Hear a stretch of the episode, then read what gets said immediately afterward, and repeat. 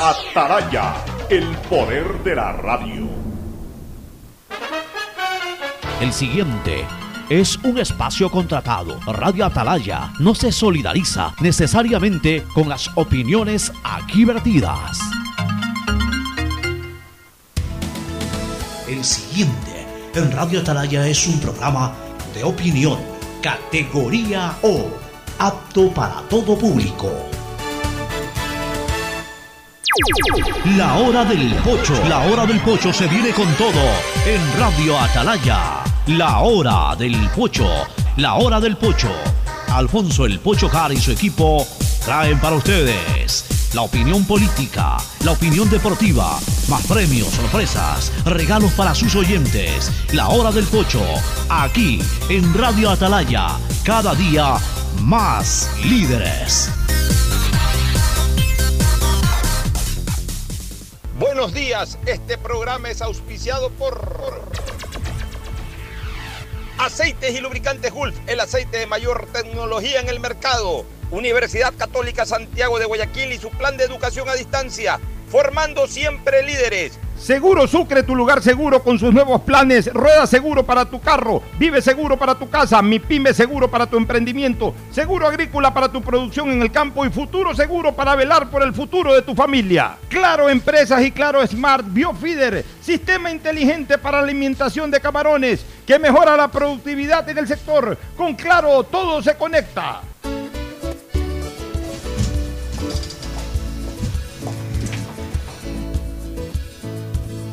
Camino. 680, sistema de emisoras Atalaya, en su año 77, Atalaya, Guayaquil y el Ecuador una sola cosa son. Por eso llegamos a la razón y al corazón de la población.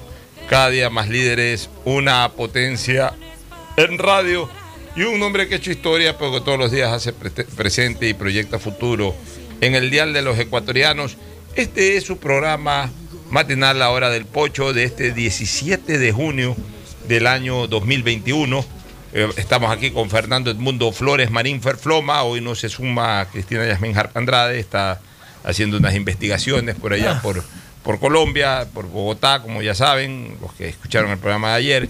Así que le hemos dejado tranquila que investigue, que analice algunas cosas, que, que chequee otras y posiblemente el día de mañana ya nos va a dar un informe completo de las investigaciones que está haciendo en, en Colombia. Pero por lo pronto, pues saludamos e iniciamos este programa con Fernando Edmundo Flores Marín Ferfloma, que saluda al país. Fernando, buenos días. Eh, buenos días con todo, buenos días, Ocho. Y en el recuerdo que estábamos haciendo de, de los compañeros fallecidos, eh, me queda una frase que siempre me la repetía Rodolfo cuando nos veíamos. ¿Cuál? Tú eres el culpable de que yo esté aquí. Claro, tú lo, lo, eh, Rodolfo lo me- encantaste acá. El Rodolfo me, me- cuando me visitó, se, ya se iba. Prácticamente ya, ya se iba para. Fue a despedirse. Se fue de regreso a Uruguay. Tú le dijiste, Fue "Quédate por algo, aquí". porque no nos conocíamos. Tú lo encantaste en la, Sí, en la onda no, no, periodística. No, no, no nos conocíamos y él había venido acá, yo no sé. Parece que no, no le salían las cosas como estaba pensando. Y se no vino a hacer periodismo. Eso es lo que no me acuerdo si era periodismo o no, pero en total se iba a ir. Y conversando. No se había casado tam- tampoco. No, con nada, no, Carmen, no, yo no la Porque ella la, conocía. conoce- la conocía. en- Ella- no la conocía todavía, María. Ella la conoció, Ella como he dicho, la conoció en Ecuavisa. Ecuavisa, correcto. Pero cuando te visitó, él, él había venido por Ecuavisa o, no, o- yo lo o contraté, en la calle fue yo que lo contraté en con Ecuavisa. No, eh, yo estaba en. me- es que estoy tratando de hacer bien la memoria. Yo estaba en Ecuavisa, Quito, me parece. Y allá fue que hablé con él. Y ahí fue que le dije, "¿Y ¿por qué te regresas? ¿Por qué no te quedas acá trabajando con nosotros? que ni sé?". Y, y- y lo, y lo- convencí y se quedó. Y ahí se quedó. Yo, la- la- Se la- quedó para el resto de su vida. las ¿no? primeras imágenes que recuerdo de Rodolfo Piñeiro eh, fueron en Ecuavisa precisamente Claro. con eh, estos torneos Interescolares. eh, interescolares. Claro. Que, oye, Fernando, a propósito, Que a propósito, eso también es una anécdota con Rodolfo, te cuento. Porque nosotros formamos ese, ese eh, hicimos ese torneo en Ecuavisa y no tuvimos, más allá de Rodolfo que me decía, yo no puedo transmitir y comentar todos los partidos, no, no, no me da, o sea, necesito que alguien me acompañe.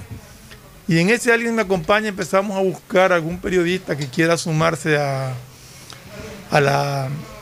Perdón a que la- haga una interrupción. sí. Este, Fernando, aquí eh, el padre que ya se va, yo públicamente le hice un pedido de que me haga llegar 10 eh, boletos de sorteo para apoyar al Seminario Mayor de Guayaquil Francisco Javier de Garecoa.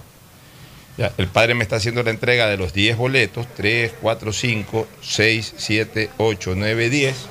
Yo le hago la entrega de los 10 dólares, pero le voy a pedir un favor al padre. Como el padre anda en el suburbio, eh, eh, anda en sectores, eh, obviamente, de personas que tienen necesidades, obsequiele usted a 10 personas a las que usted crea conveniente. Ya esto ya no se vende, por supuesto, ya esto ya está vendido. Simplemente obsequie y alguien se ganará un premio si es que sale con esa suerte, ¿no es verdad? Que ya, ya no es para la venta esos 10, sino simplemente para que 10 personas puedan participar sin invertir y ganar algo. Así que, no, gracias a usted, mi querido padre. Entonces, como te decía, buscábamos algún periodista que, que, colabore con Rodolfo. Y, no encontramos. No encontramos en ese entonces, pues estaban ocupados, no querían, no podían. Bueno, pero tal es que no hubo manera de encontrar a alguien que, lo haga con Rodolfo. Y ya faltaban dos días, tres días para la inauguración, que era en vivo y en directo. Y Rodolfo me queda viendo y me oye, me dice, pero esto es fútbol. Hazlo tú, pues. Si a ti te encanta el fútbol, sabes de fútbol. de- Y, y- lo hice con Rodolfo. el- Transmitieron esos partidos. Transmitíamos y comentábamos esos partidos con Rodolfo. O sea, Rodolfo realmente era el que relataba. Sí, yo, yo lo y recuerdo porque él salía en pantalla. Sí, claro. Oye, a propósito de eso, este, Fernando, cambiando un poquito de tema, ya desvinculando un poco a Rodolfo el tema, pero, pero manteniendo esto de acá, porque contigo también, hace 31 años, cuando fundamos Jale Deportes, hicimos un proyecto parecido, hicimos Sí. un intercolegial, que recuerdo de aquel surgieron figuras como, aparte de tu hijo, que era un gran arquero que tapó para el Cristóbal Colón, en un equipo de esos eh, eh, jugó Matamba, que después fue Matamba, defensa claro. de Barcelona, jugó el hijo de Juan Madruñero, Me parece que jugó, con el Andretta, hermano- me parece. Jugó Carlitos Andretta, jugó el hermano de Carlos Luis Morales, que era arquero del que era arquero también, sí, correcto. Mira, eh, y que después también fue arquero profesional. O sea, eh, es algo que yo creo que en nuestra colectividad tiene que resurgir. La organización de eventos deportivos. Ya sea que los organice o el Estado a través del Ministerio del Deporte o que los organice, por ejemplo, la Alcaldía de Guayaquil. Este, que sea algo propio de la ciudad. Porque lamentablemente las empresas privadas eh, ya no son tan generosas como en el pasado. Eso hay que decirlo con absoluta transparencia y, y sin ánimo de ofender a nadie. Ya las empresas privadas no son tan generosas como en el pasado. Tú organizabas un proyecto de esto y enseguida tenías 10, 15 empresas que daban auspicios y que te ayudaban a organizar el tema. Ahora no, ahora hay que estarles rogando. Reclamaban si no Ya, los llamaban. Exactamente, ahora hay que estarles rogando. Ahora como generalmente manejan el mercadeo todos estos jóvenes, eh, eh, personas muy jóvenes, que, son muy técnicas, muy aplicadas a los libros y bastante despegadas de lo social. Ellos pues ven eh, o, manejan el tema con una visión absolutamente proempresarial. No, esto no tiene mayor eh, interés o esto de aquí no, no nos va a dar mayores réditos y a veces ni siquiera devuelven las llamadas para decir sí o no a las propuestas que, que se hacen.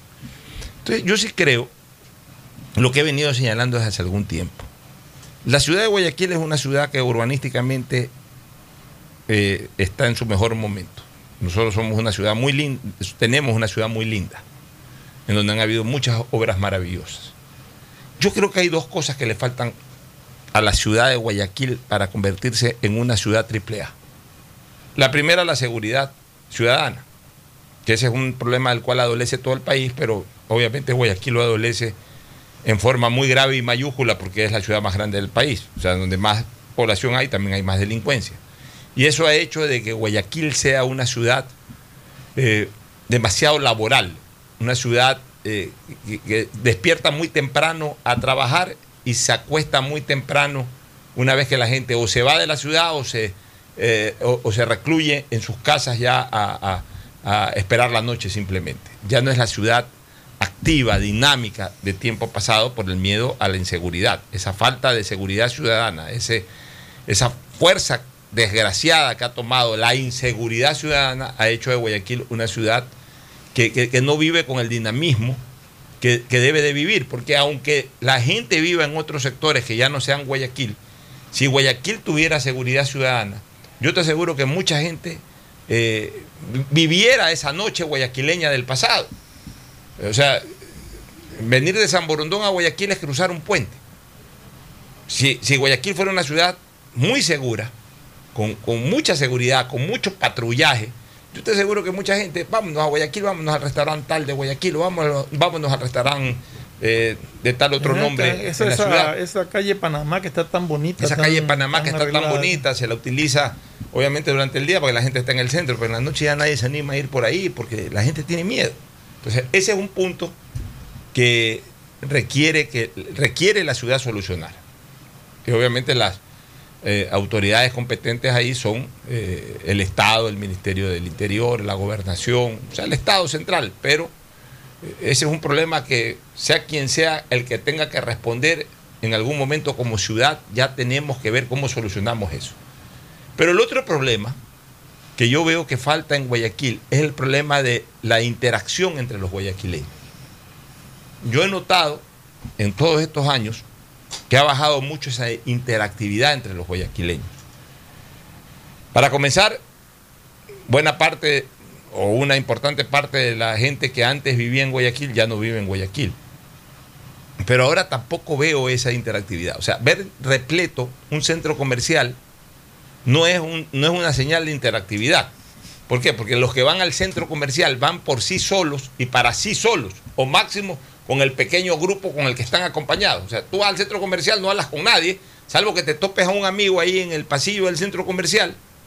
Si no te dedicas a, a- a- a recorrer el centro comercial, te metes al cine, o te metes a una vitrina, etcétera. O gente sea, va a los patios de comida. o, o va a los patios de comida amigos, con eh, tres, pero- cuatro amigos, pero va con tres, cuatro Exacto. amigos, no interactúa con nadie más. Ya, entonces, esa no es una señal de interactividad. La señal de interactividad en tiempo pasado era, por ejemplo, el interfútbol. Tú veías los sábados la ciudad repleta, mucha gente criticaba en esa época el desarrollo de los partidos de interfútbol que paralizan el tránsito y todo, pero pues tenía despierta la ciudad, tenía activa la ciudad, tenía Es la actividad del barrio. eh, eh, claro, era la actividad del barrio, el barrio se unía. Yo recuerdo en mis épocas, en el año 1974, 75, que yo era un niño, eh, no habían las distracciones de televisión que hay ahora, eh, no habían los partidos de fútbol, no habían los canales especializados en deportes, no había nada de eso. Yo me acuerdo que yo acababa de ver Mil y un Deportes con el profesor Jorge Delgado, que incluso creo que todavía ni siquiera Mil y un Deportes había eh, por esa época, 74, Ahí 75. estaba con la Mona Lisa, esa Mona Lisa. no, ¿cómo no, eso, era más bien cámara deportiva. Cámara no, no. más bien en esos años, 74, 75, había un programa de la revista Estadio a las 2 de la tarde que lo hacía Valenciano y a las 5 había chicken, eh, había cóctel deportivo, Cóctel deportivo, claro. Esos eran los programas deportivos del sábado. Y, y- y obviamente los que, cuando yo estaba en la casa no me los perdía. Pero, ¿qué me gustaba hacer mucho? Me gustaba irme a la esquina. En la esquina donde hoy está el Hotel Oro Verde, yo vivía frente a Lazo Guaya. Yo me, me- me- me iba a la esquina de Avenida del Ejército entre Hurtado y 9 de octubre. Ahí había lindo indoor fútbol. Y yo no jugaba, yo era un pelado de 7 años. Yo iba a ver los partidos.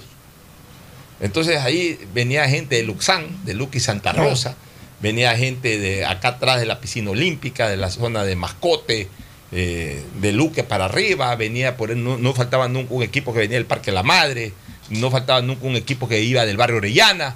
Se armaban cuatro o cinco equipos y apostaban y ponían dinero y todo ahí, y jugaban, eran unos partidos a muerte y salían levantados por ahí, por, la, por la vereda, ahí, en veredazo, eran unos partidos lindos. Nunca yo, yo recuerdo que yo nunca había agresiones, nada, jugaban fuerte. Ya, pues máximo por ahí, ya, oye, tal, ya juega suave. Hasta ahí llegaban. Máximo se ponían cara a cara. Pero lo normal, lo de barrio. No es que había puñetes, ni que ni, ni balas, ni nadie sacaba una navaja, nada, nada. O sea, todo full deportivo. Oye, y, y- y esa calle se repletaba de la gente que vivíamos por el sector. Entonces había mucha interactividad, esa interactividad, ¿no? Y tú te terminabas conociendo con los jugadores, con los vecinos, etc. Y así por el estilo. Eh, eh, Guayaquil er- era una ciudad muy dinámica. Cada vez, que, cada vez que había las fiestas de Guayaquil, ya sea las de julio, las de octubre, se engalanaban los barrios, la gente bailaba en los barrios, etcétera. Todo eso se ha ido perdiendo con el tiempo. Entonces, de alguna u otra manera, hay que reagrupar a la ciudad de Guayaquil y darle un poco más de dinámica social, que ya no tiene nada que ver con la obra, sino más bien con organizar o impulsar eventos que le den eso, dinámica social. Y, una de las dinámicas sociales más importantes es el deporte. Entonces, por ejemplo, en Guayaquil ya se ha perdido los famosos intercolegiales, Fernando. No, lo que hay es los interbarriales que, Ya. que los Pero organizan. ni siquiera los interbarriales, porque entiendo que ya Denis Dau se retiró de Diario El Universo. ya no está- Ya, y ya yo no ya te he visto que este año, y con esto de la pandemia en el año Exacto, pasado, en este ya- año, no yo hay, creo que no ahí ya no sí. va a haber más. Pero los interbarriales, como, como deben de ser, no o sea que se inscriban mil equipos, sino los por interbarriales por barrios, que lleguen barrios, manzanas de cada barrio, eh, como era antes organizar una cuestión de esa. Yo hice un pocho barrial hace unos nueve años, que me quedó bastante bien, pero obviamente yo lo hice con, con- recursos muy limitados. Me apoyó Diario Extra, pero y sonó bastante, pero, pero hacer una cosa macro, ¿no? Por ejemplo, organizada por el municipio, el torneo Ciudad de Guayaquil, el interbarrial Ciudad de Guayaquil, transmitido. Ahora que hay, mira, ahora que hay tantas facilidades para transmitir. Primero, ahora tú tienes los canales YouTube. O sea, montas un buen canal YouTube para eso y ahí se transmiten, por ejemplo, los juegos. Ya, el que quiere verlo ve en YouTube. Y, el que no, y, y por ahí ahora que hay tantas radios, que hay tantos canales, eh, que hay tan- tantos espacios, este, se podría hacer una muy buena cobertura, los interbarriales. Segundo, los intercolegiales que han habido toda la vida. Yo tuve el honor, la suerte de haber jugado Sí, interbarrial, eh, intercolegiales con mi colegio, como jugador y como director técnico. Y, y ese programa que tú hacías referencia se llamaba, se comenzó con un programa que se llamaba Ganadores. Ganadores. Y del programa Ganadores quedó, me quedó una inquietud. Después de haber visto jugar tanto a estos chicos, de que era de los colegios. Era un concurso intercolegial Ganadores. Y me quedó la inquietud de, estos chicos son tan buenos, podrán jugar contra los las, las escuelas menores de los equipos de fútbol. Y de ahí surgió el torneo de campeones, que es el que tú hacías referencia, que jugaba Emelec, Barcelona, eh, me acuerdo, eran dos categorías. Y la sub-18 jugaba el Ciudad de Quito. Ya, pero yo te digo una cosa. Entonces, yo, yo- ese, eh, el resultado de eso fue excelente. ya, está bien, en su momento. Pero yo ya para estas cosas, yo ya no mezclaría Barcelona, Emelec. No, no, no, es que Yo ya fue- no mezclaría por- que la escuela de Verduga, que la escuela de Alfaro, que la escuela de Gavica, nada de eso. Volver a los orígenes, los interbarriales. El barrio tal sale con su equipo, ya no al indoor fútbol, ya casi no indoor fútbol, pero- jugamos en, en las canchas de, de césped sintético que hay en tantos lados. Uno. Dos, los intercolegiales. Ya, eh, o, o lo organiza bien el Ministerio del Sí, es Deporte que no lo a través de las federaciones deportivas provinciales, que se- como se organizaba antes, que eh, adscrito a la Federación Deportiva del Guayas estaba la, la Asociación eh, Estudiantil o la Liga Estudiantil o la Federación Estudiantil, lo que sea. O, o por qué no lo puede organizar el mismo municipio, el gran intercolegial. Y también Ya. el interuniversitario. El interuniversitario, que para mí es un sueño, que ojalá algún día Claro, la academia pueda desarrollar torneos deportivos como en Estados Unidos, incluso a nivel nacional, pero por, por lo menos comenzar a nivel de Guayaquil, que ya hay seis, y, y no solamente Guayaquil, sino yo diría el Gran Guayaquil para eh, agregar ahí, por ejemplo, universidades Claro, como la UES. UES, claro, todo Ya. lo que están. Eh, un torneo interuniversitario maravilloso. más, puede participar la Universidad de Milagro, por la ejemplo. Universidad de Milagro, por ahí, ya. De ahí tienes tú, en Daule me imagino que hay alguna extensión, se puede- ya. De ahí tú tienes a nivel de la provincia organizar los grandes intercantonales, pero que verdaderamente sean tan bien promocionados. Yo siempre tuve una idea que se la propuse a Nicolás Lapenti, que se la propuse después a Jimmy Jairala, que se la comenté incluso a Carlos Luis Morales. Pero esta. Y nunca se pudo desarrollar eso. Lo- los grandes intercantonales, que se juegue como las eliminatorias. Es decir, partidos, se, arman grupos clasificatorios, este, eh, con, cantones que van y vienen, incluso se los pone más o menos cercanos para que se enfrenten, para que los traslados no sean muy, muy cuantiosos. eh, eh, se los puede agrupar de acuerdo al, sector de la provincia y a la distancia que tengan el un cantón con el otro. Y después se puede hacer una fase final y- pero, pero, de, de ocho, de ocho cantones, por ejemplo, en un solo lugar y llevar la fiesta del deporte ese año a ese lugar. y, no solamente fútbol, se puede jugar básquet, se, puede hacer dos, tres, cuatro disciplinas deportivas tranquilamente. olimpiadas. Olimpiadas. Ya. Otra que me encantaría, Fernando, pero que se, pero que se lo, o sea, puede ser de que sí se organicen, pero que se lo organicen con bombos y platillos, que es la idea. Que se organicen, por ejemplo, que además fue la semilla del fútbol en Guayaquil, la fam- el- los famosos torneos comerciales. ¿De dónde crees que comenzó a jugar Emelec y todo eso? De, de los torneos de comerciales. comerciales, claro. ¿Cómo surge Emelec? No como club deportivo, sino como, como nombre. De, de- de un primer campeonato de liga comercial que participó la empresa eléctrica. Entonces le pusieron Emelec al equipo de la empresa eléctrica Antes de ser fundado como club. antes de ser fundado como club, incluso hasta un año antes de que Por se eso- funde Barcelona como Por eso club. es que dicen que Melé fue campeón antes de nacer, porque fue, quedó campeón. Claro, pero no, pero no como club, sino No como club, sino eh, por eso- por eso, antes fue de la nacer. empresa eléctrica que, Exacto. que Fue- después fue- la misma empresa eléctrica ya hizo un club Exacto. deportivo. Ya. Pero ¿te acuerdas tú la famosa Liga Sánchez? Bri- Sánchez, que la oficiaba Sánchez. claro. O sea, oye, tú te imaginas, hay tanto. Salén Divo, la Liga ya, Salén Divo. Hay tantas empresas. Habían algunas ligas. grandes, hay tantas industrias. Y de esas ligas salieron muchísimos jugadores que después fueron, brillaron en Barcelona, en Emelec. Así todo. es, pero, pero además todo también bien organizado, ¿no? Eh, ah, que va a jugar el equipo de, de- de- ¿qué te digo yo? De la ganga, por poner un, o va a jugar el equipo de, de eh, cualquier empresa grande de estas o de cualquier industria, de la cervecería. Pero eso sí, todo con rol, eh, eh, con, con- Sí. con el rol de pago ahí. A ver, fulano es tal, Fernando Flores, así tú trabajas aquí en la cervecería, eres gerente de la cervecería, puedes jugar. Eh, Perico Los Palotes, ah, tú eres guardián, de- puedes jugar. Pero ahí no es que me van a aparecer los ex crack o Michael Arroyo, no. Claro. O sea, todo bien hecho para que verdaderamente, eh, pa- para, para excluir a todos los camarones y, y que sean torneos verdaderamente... tú jugaste muchas veces por el Banco Central, esos eh, eran los interbancarios, pues se puede hacer una sola, ¿no? Incluso hasta se los puede sectorizar dentro del gran campeonato comercial de Guayaquil. Eh, un grupo es de los bancos, otro grupo es de los almacenes comerciales, otro grupo es de las industrias.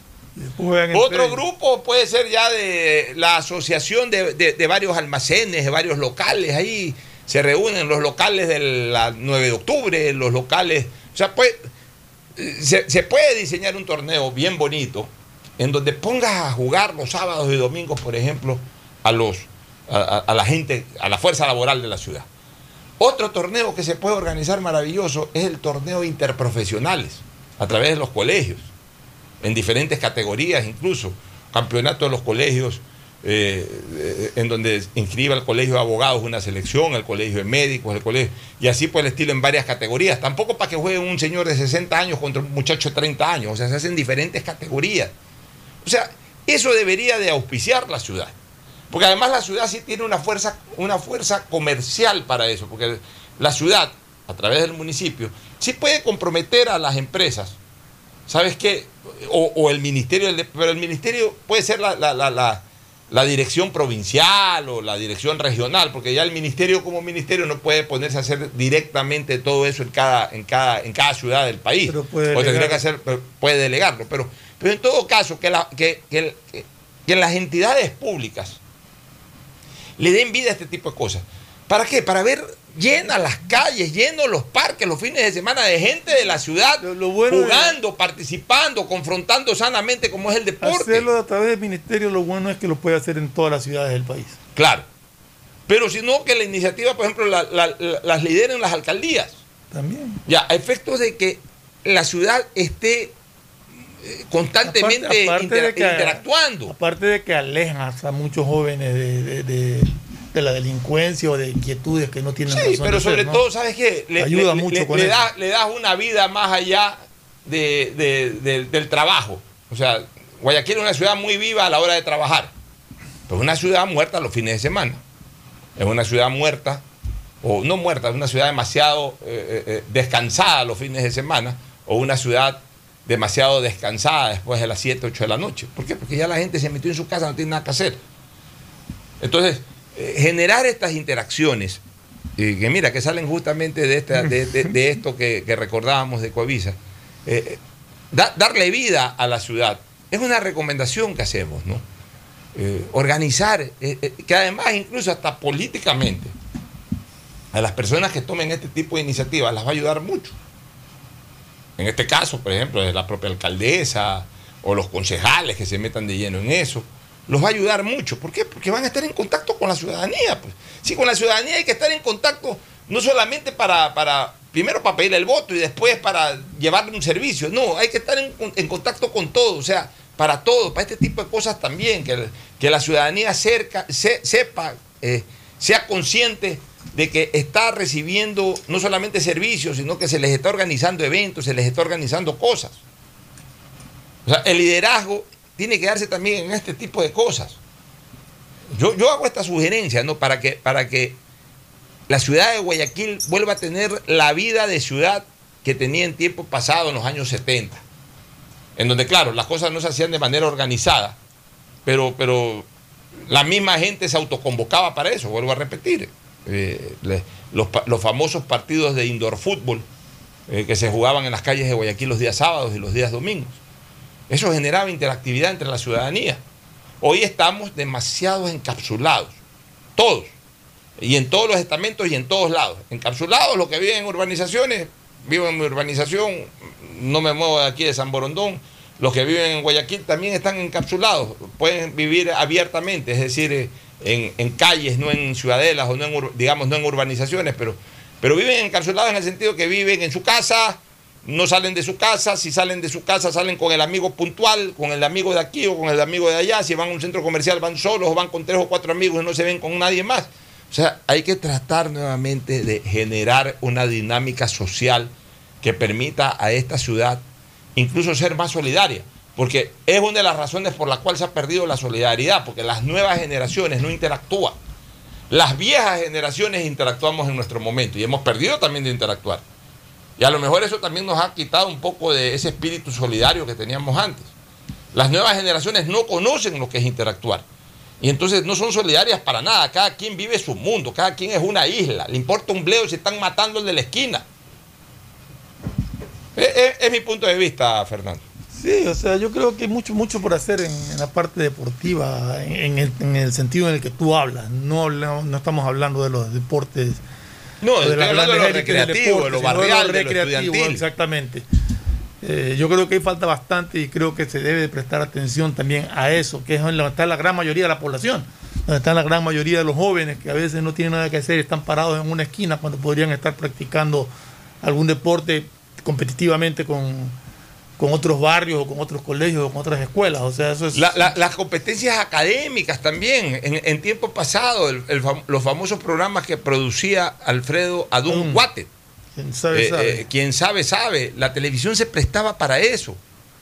Eh, o sea, se prestaba en, plano positivo para eso. O sea, habían unos programas maravillosos que también Ecoavisa los tuvo. Sí, sí, que los, los, los, dirigía yo Carlos Ayala, me acuerdo. Claro. a inicio de los 80. Eran competencias académicas. El otro lo dirigía Pancho Cabanilla. Y el otro lo dirigía Pancho Cabanilla. Eran competencias académicas, iban grupos de estudiantes, ya sea de colegios o a veces eran grupos de amigos que iban y participaban en estos eventos y uno aprendía bastantísimo porque ahí eh, eran preguntas y respuestas de 20, 30 preguntas interesantes de geografía, de historia, de matemáticas. Y, era lindo ver esos programas porque, porque además eran competencias. Y había premios y todo eso. Bueno, eso hay que recuperarlo. Eso hay que recuperarlo. está bien, tenemos hoy en día las redes sociales, pero, pero ya, pues, o sea, no tenemos otra cosa que estar en redes sociales. Entonces, como estamos todo el tiempo en redes sociales, andamos insultando, andamos mal O sea, e, e, es, el momento de, comenzar a pensar, de comenzar a proyectar este tipo de actividades que le permitan a la colectividad ser más solidaria. Y la única manera de, que, de reacostumbrar a la sociedad a ser más solidaria es organizándole cosas que le permitan interactuar más. Es una idea que vamos a tener que, pulirle y presentarla para que ver si alguien se, anima a llevarla a cabo. Así es. Bueno, terminando con la parte de deporte que estábamos hablando, Dinamarca dando la sorpresa, le va ganando 1-0 a Bélgica. Oh, Van 23 minutos del, partido. Del primer tiempo, sí, Correcto. Ayer perdió Federer en el torneo este de Halle. en, césped, ¿no? césped, y fue más o menos descansado porque se retiró eh, después del tercer partido. Bueno, eh, la gente se embeleza. Aquí uno embeleza Federer con su estilo, pero también no podemos dejar de ser conscientes que ya tiene 40 años, que es, mucho más de lo que se puede esperar de un cuarentón lo que hace Federer, pero ya es un cuarentón. Entonces no piensen que Federer está en este momento para un rally de cinco sets con Djokovic, por ejemplo. Claro, vaya a jugar O con cualquier de estos muchachos con estos SBRF y todo. O sea, ahora, si lo logra hacer, ya sería un milagro de la naturaleza, como el eslogan de agua mineral WIT. Pero normalmente no, o sea, en la lógica No debería. ¿no? no, no debería de ocurrir, pero bueno, igual siempre. Mira, yo lo que creo es que Federer tiene ya que retirarse del tenis y, y desde su trono ver quién lo supera. Eh, Yo creo que Federer después de Wimbledon no se va a retirar. Me da, me- da esa sensación, no sé. Si ya Nadal anda con discursos Porque- que, que- que Sí. tienen aires de retiro, imagínate Federer, que es más viejo que todavía. Federer, Federer se- yo creo que se juega. Si logra ganar, se retira en plena gloria, pasando la historia. Y si no gana, yo creo que el si US no Open gana, debe ser. igual. No creo que llegue a US Open. No, es que sabes qué, a ver, hoy- hoy, eh, ah, mira, Yo en Nueva que- York, escúchame, en Nueva ya- York, en Nueva York en agosto ya no va a haber restricción de público. Mm. Ya va a estar lleno eso. Federer tiene que retirarse con, Con estadio lleno. público. Eso sí, eso sí se merece. retirar, así es. es, él se merece retirar. que él juegue Wimbledon tranquilo, quede como quede. Gane, pierda, gane Wimbledon, pierda, pierda Wimbledon, no importa. Y en el US Open, él tiene que retirarse, él tiene que decir, este, él tiene que decir, este es mi último evento, el del US Open, y ahí sí ya cada partido de Federer es, un- es una historia aparte. Y el día que Sí. pierda Federer, ese día hay una fiesta en el estadio, eh, eh, obviamente, conmemo- eh, digamos, reconociendo su trayectoria y ese día, pues, o esa noche será fabulosa, pero ya Federer tiene que ir pensando en eso. Pero tampoco se va a retirar a los 43 años ya cuando eh, cualquier eh, No, muchachito eh, principiante O sea, le gane un Que partido. se retire él, no que lo retiren los resultados con, con muchachos que recién empiezan. ¿no? Exactamente. O sea, Bueno, nos vamos a una pausa sí para retornar ya con temas sociales, políticos. Bueno, nosotros en este programa generamos opinión, ¿no? y opinión en todo sentido. Y eso es lo bueno de este programa, por lo menos pienso yo. Volvemos. El siguiente es un espacio publicitario apto para todo público. En invierno las lluvias son fuertes. Para evitar inundaciones debemos trabajar juntos, tomando medidas preventivas para mantener siempre limpias las alcantarillas. Si está lloviendo, evita sacar la basura. Revisar obstrucciones sobre los pozos, sumideros y demás estructuras que impidan el desagüe de las aguas lluvia. Y sobre todo evitar salir de casa cuando haya fuertes lluvias. Recuerda informarte siempre por canales oficiales. Juntos podemos evitar que el invierno afecte nuestra ciudad. EMAPAC y la Alcaldía de Guayaquil trabajan por ti. Detrás de cada profesional hay una gran historia. Aprende, experimenta y crea la tuya. Estudia a distancia en la Universidad Católica Santiago de Guayaquil. Contamos con las carreras de marketing, administración de empresa, emprendimiento e innovación social, turismo, contabilidad y auditoría, trabajo social y derecho. Sistema de Educación a Distancia de la Universidad Católica Santiago de Guayaquil, formando líderes siempre. Disfruta tu familia seguro y sin miedos. Conoce Mi Seguro, cuyos beneficios te brindarán la tranquilidad de tener la mejor cobertura de accidentes personales en todo momento.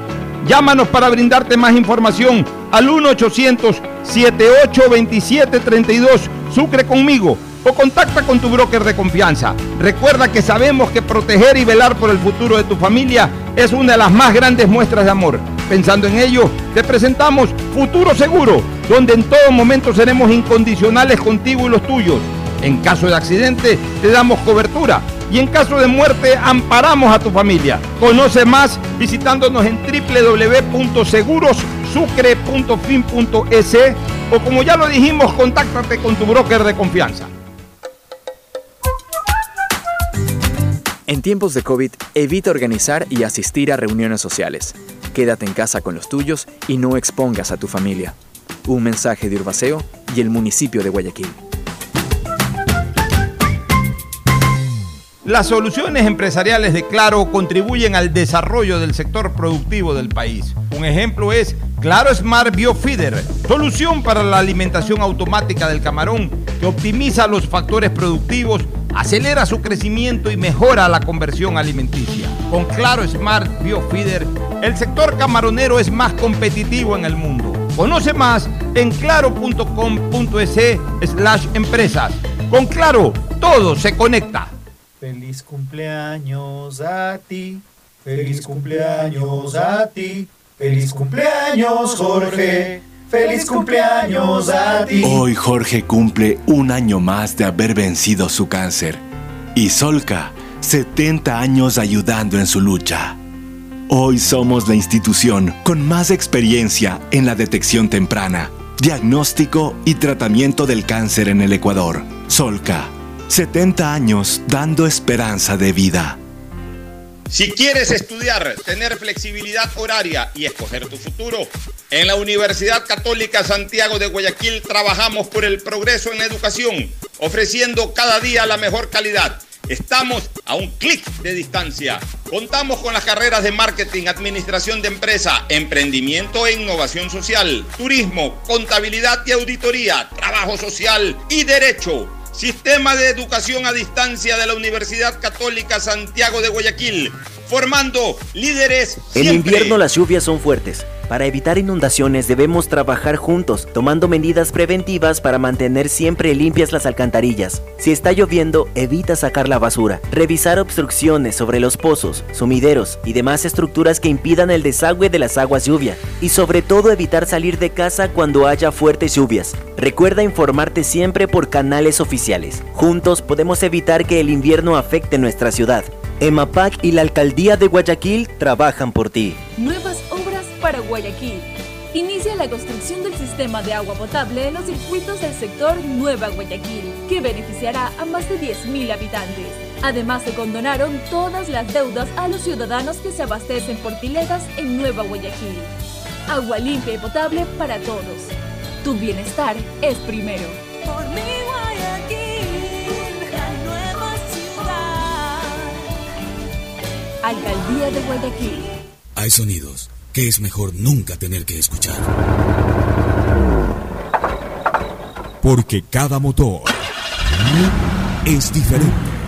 Desde hace 104 años, Lubricantes Gulf mantiene la más alta tecnología y calidad en línea de aceites para motores a diésel y gasolina. Está hecho con una fórmula especial para dar excelente protección a todo tipo de motores, evitando el desgaste prematuro de pistones, anillos y árbol de levas, ayudando a mantener limpio el motor y libre de depósitos que se forman por las altas o bajas temperaturas. Dele a su motor lo que se merece. Lubricantes Gulf, la más alta tecnología en lubricación. 104 años preservando la vida de su motor. Lubricantes Gulf. Gulf es más lubricante.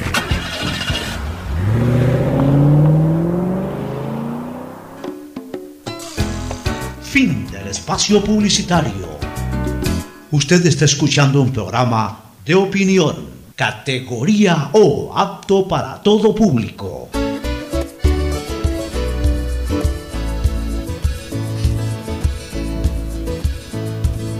Camino sobre tu piel morena y siento tu latido. Bueno, este, retornamos, este, Fernando, con novedad de última hora. Este, aparentemente habrían eh, allanado la, la Contraloría General del Estado. O sea, el despacho de la Contralora. O el despacho de la, De la- Contralora. A ver, de la da- da- da- subrogante. eh, ¿en qué cuenta está esa? En la cuenta de la posta. En la cuenta Twitter. En la cuenta Twitter de la posta. Pero yo estoy revisando la cuenta Twitter de la posta y no. eh, ¿A qué hora, a qué hora fue eh, Hace posteado cuatro eso? horas fue posteado esto. Dice allanamiento en Contraloría. Anoche allanaron el despacho de la Contralora subrogante Valentina. Ah, ya, Sara. aquí está, exactamente. Bajo la lupa. El pedido fue realizado por el fiscal general subrogante Wilson Tobainga y fue autorizado por la Corte Nacional de Justicia. Entre la documentación obtenida está el expediente laboral de la funcionaria que reemplaza a Pablo Celi. Pero estaba viendo también que por acá está una información. O sea, la, la- la noticia está publicada en la cuenta de Twitter de La Posta. Correcto. Yo acabo de corroborarla. Correcto. Y acá tengo en- en una información de Teleamazonas, que esta es recién, hace 8 minutos, 10 minutos que fue posteado esto, que dice, "Valan- Valentina Zárate no ha renunciado a la Contraloría según el equipo de comunicación de la entidad. Volvió a su cargo de subcontralora por asuntos administrativos, pero retomará su encargo tras la, la aprobación de la licencia por enfermedad que se le dio a Celi. Esto dice vía arroba Dayanara Monroy. A ver. Esto es lo que conlleva la falta de delicadeza de los funcionarios. Este tipo de cosas. El señor, el señor Celi no está por eh, permiso médico eh, ausente del despacho. El señor está ausente del despacho porque está preso, porque está con prisión preventiva, porque es parte de un proceso penal en donde tiene formulación de cargos, en donde en cualquier momento seguramente le confirmarán esa formulación de cargos ya en un dictamen fiscal, en donde a posteriori de aquello entrará a ser parte de un proceso, es decir, de una audiencia de juzgamiento. Y ahí, y solo ahí, él con su defensa, con sus pruebas, alegará en sentido contrario para buscar que le ratifiquen su estado de inocencia, pero también corre el riesgo de que la fiscalía haya investigado, haya descubierto cosas y más bien lo condenen como autor de algún tipo de delito. Es decir, él en este momento está en un proceso judicial. Él debería de ser lo suficientemente eh, serio, lo suficientemente responsable con la patria para presentar su renuncia, para defenderse a título de ciudadano común y corriente. ¿Y para qué?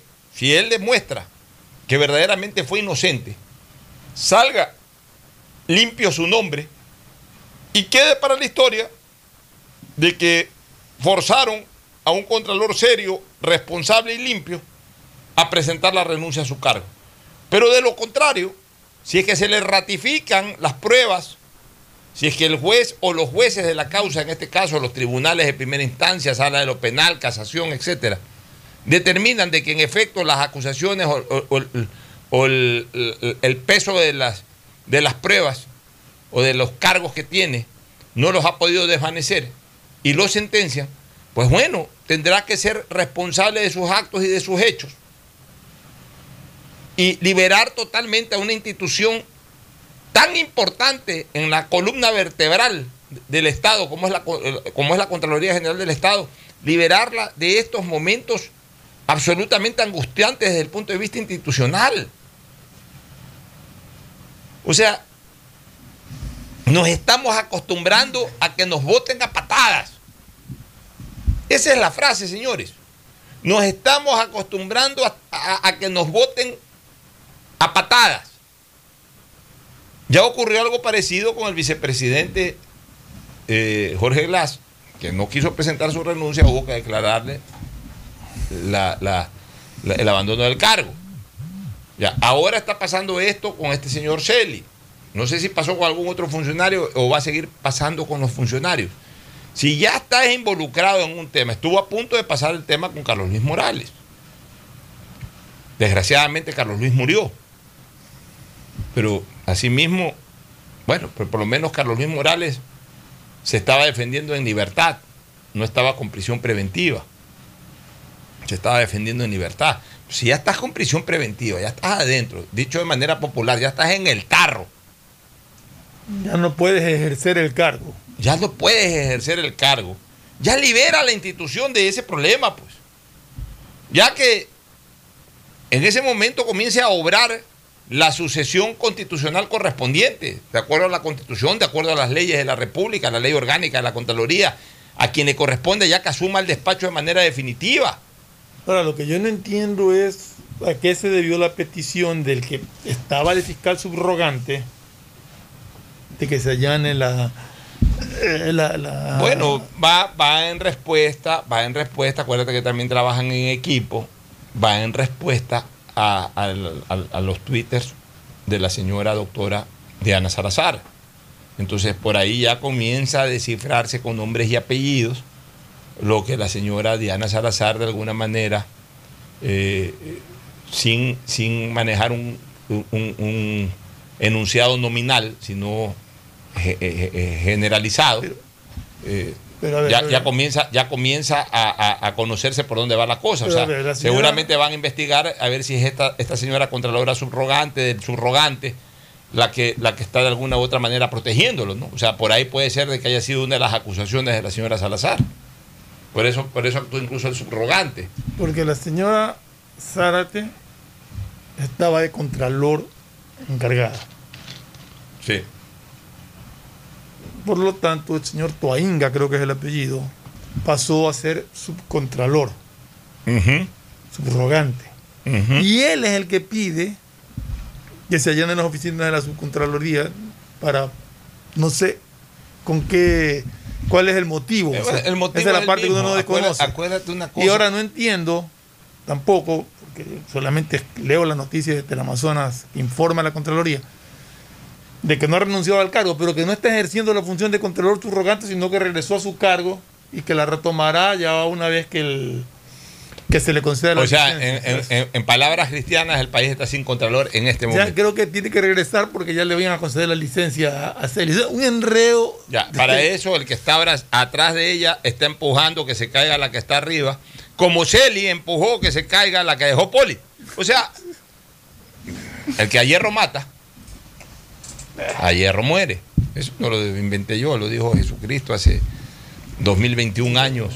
Vamos a ver Cuando le dijo a este Pedro, guarda, guarda en tu vaina esa espada que el que a hierro mata, a hierro muere. Lo triste es que una institución como la Contraloría General del Estado pase por esta situación. O sea, por una necedad del señor eh, Contralor eh, Subrogante, señor Pablo Celi, ya él lamentablemente, o sea, no quieren pasar por estos problemas, no se em- no, no- no den la más mínima, no hagan nada que genere la más mínima sospecha. No hagan nada que generen la más mínima sospecha. y no permitan que sus familiares lo No hagan. permitan que sus familiares lo hagan. O sea, si mañana pasado, porque, la- a ver, la ciudadanía mismo eh, interpreta las cosas en su real dimensión. Si mañana alguien va y le dice, el señor Contralor eh, violó la ley, tiene que ser restituido y tiene que ir preso porque mandó a comprar cinco sándwiches de chancho para una reunión que hubo aquí y no llegó la factura de esos cinco sándwiches de chancho, nadie va a molestar por cinco sándwiches de chancho. Ya, puede ser que alguien denuncie esos cinco sándwiches de chancho, pero son cinco sándwiches de chancho en el sentido de que, bueno, por último, fue un error administrativo. Pero ya cuando se están involucrando actos de corrupción en donde eh, hay una red, o se ha denunciado una red de protección de actos corruptos, De desvanecimiento de, de glosas desvanecimiento millonarias. de glosas millonarias y todo ese tipo de cosas que incluso generan investigación en los propios en el propio Estados Unidos porque de allá es que arranca este problema de las torres, las torres, no sé cuánto.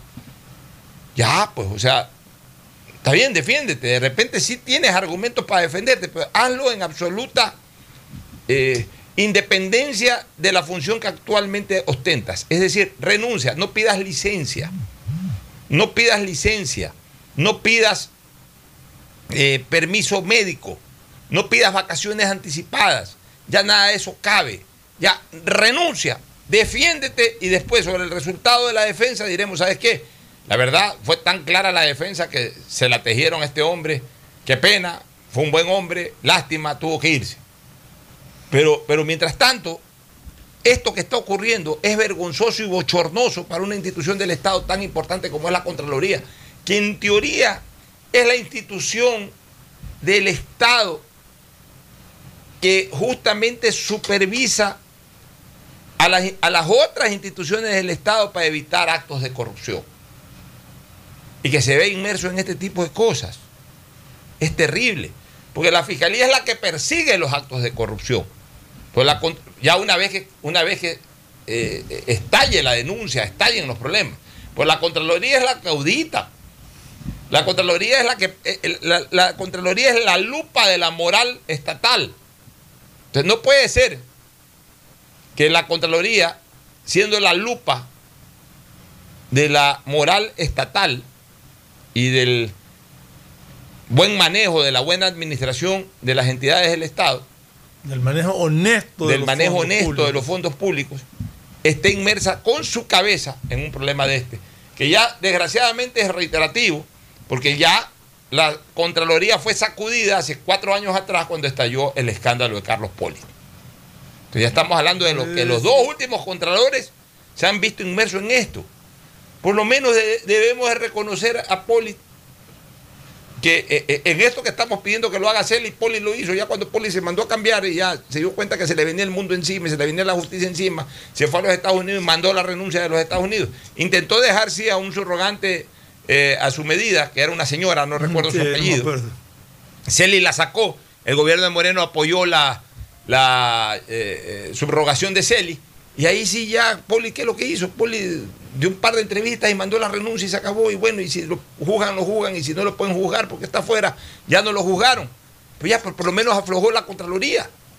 El señor Celi, agarrado a la Contraloría.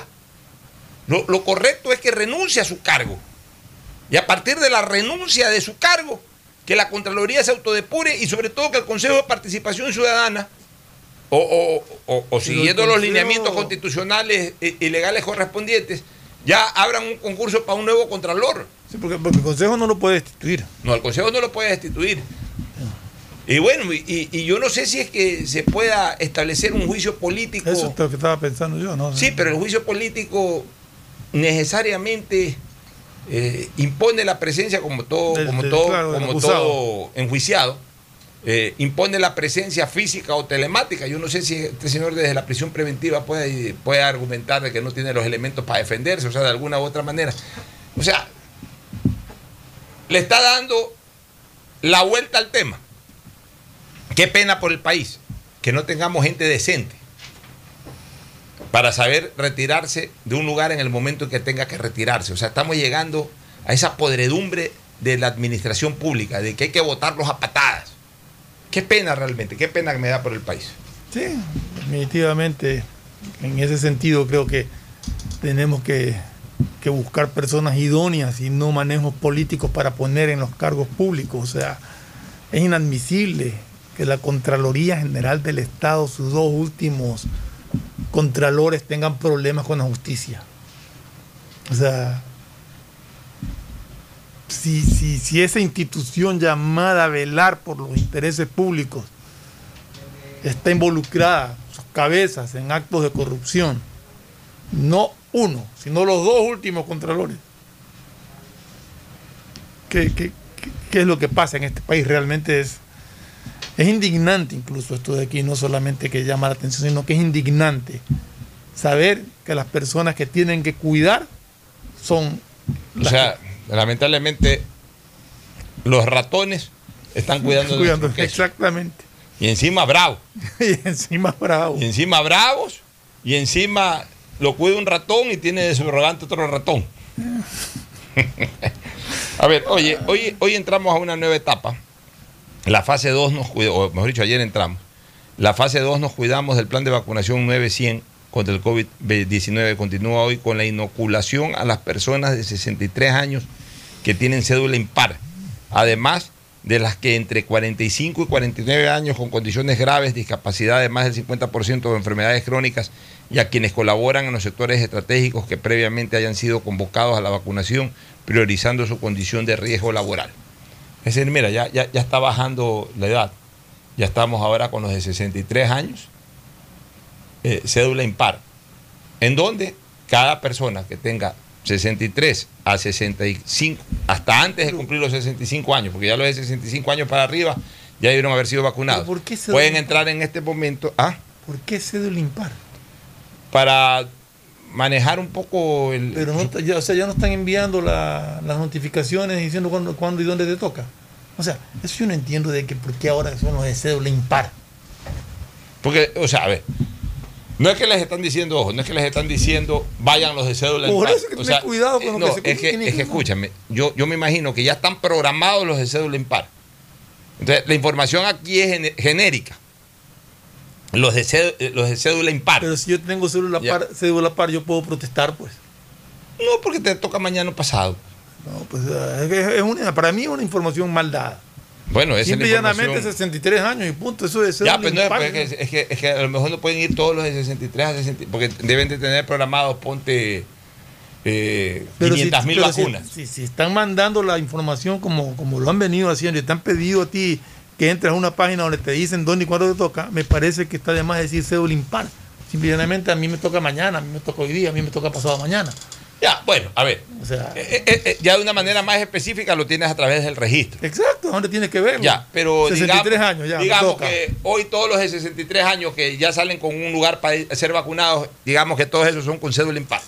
Pues es otra cosa, pero- Mañana saldrán los de 63 a 65 años o pasado mañana se harán- vayan, a, vayan a vacunarse a, sus sitios X, Y, Z, a su junta X, Y o Z, y serán los que de- tienen cédulas pares. Yo estoy de acuerdo, lo que yo no estoy de acuerdo es con que informen de esa manera.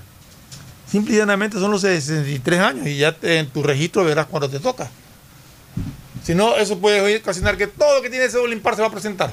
¿A dónde se va a presentar? ¿A cualquier sitio? No. No, no, pues. no, no, no, Por pero eso, es que, a ver, pero es que. Es que, pero es- ¿Qué es lo que dice esa información? Ya. Ese es el punto. No, no, la información lo que dice es que la masa poblacional de 63 años para arriba, hasta los 65, mejor dicho, Con ya, ya- no, ya están listas para hoy día irse a vacunar.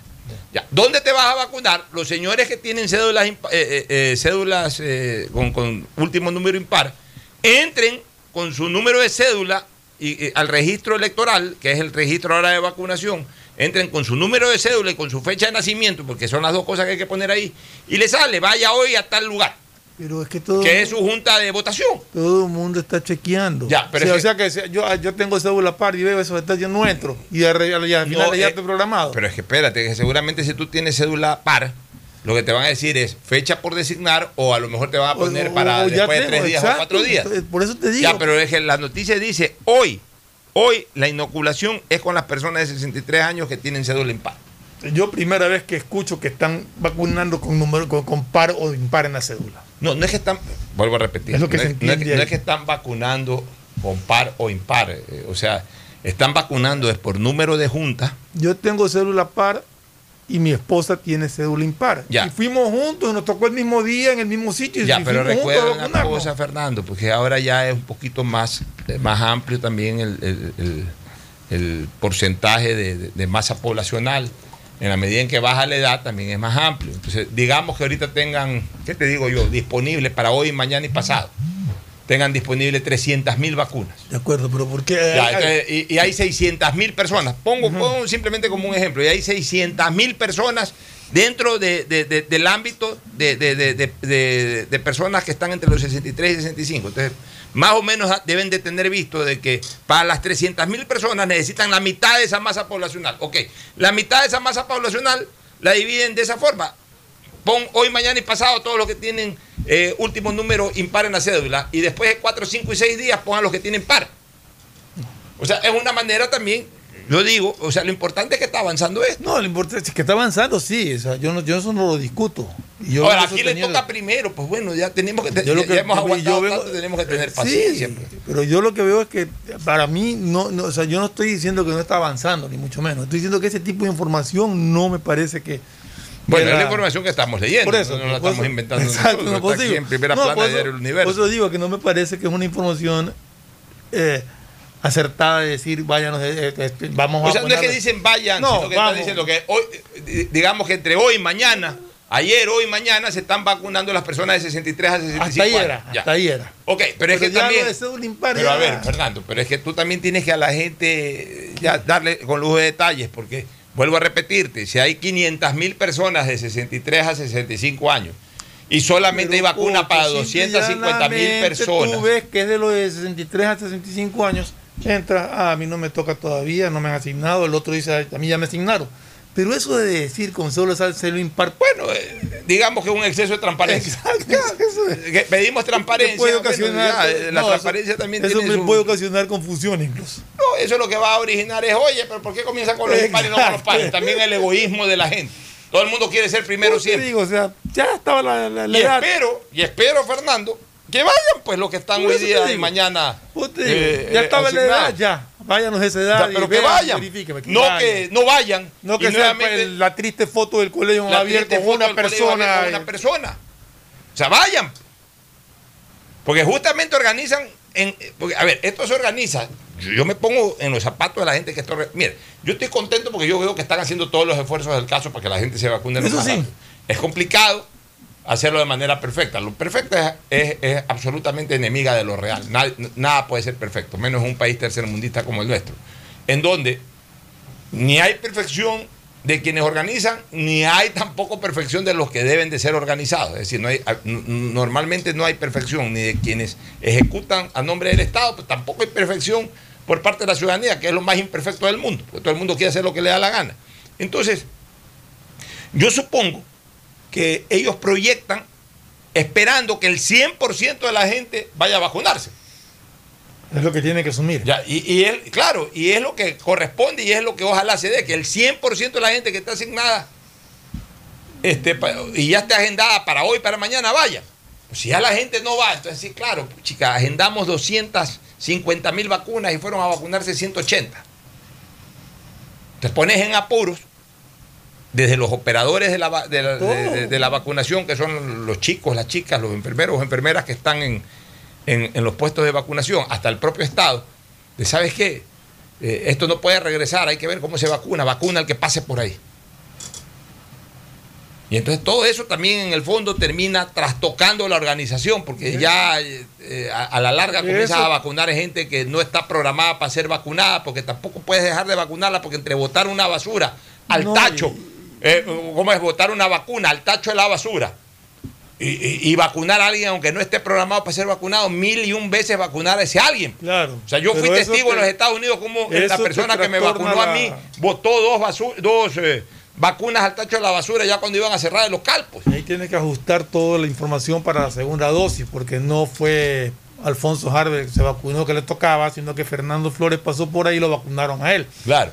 La segunda dosis ya no es para Alfonso Harvey, sino para Fernando Flores, que, que fue el que se vacunó. O sea, tienen que empezar a ajustar la información. Ahora, también. por eso es importante notificar cuando ya te has vacunado, sea aquí o en otro lado. Exactamente. O si Nadie- no te quieres vacunar, informa que no te quieres Ya, vacunar. o, o si no te quieres vacunar, informa. Nadie te va a meter preso porque ya estás vacunado aquí o en otro lado. Ni porque no te quieras vacunar. Nadie te va a criticar tampoco. Es más, nadie tiene acceso a la información si no eres tú mismo. Así es. Y nadie te va a meter preso porque no te vacunes. Pero Y informa te- para que no se desperdicien vacunas. Para que el Estado pueda organizar bien sus cosas. Nos vamos a una pausa.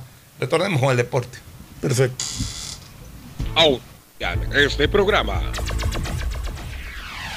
Aceites y lubricantes Gulf, el aceite de mayor tecnología en el mercado. Acaricia el motor de tu vehículo para que funcione como un verdadero Fórmula 1 con aceites y lubricantes Gulf.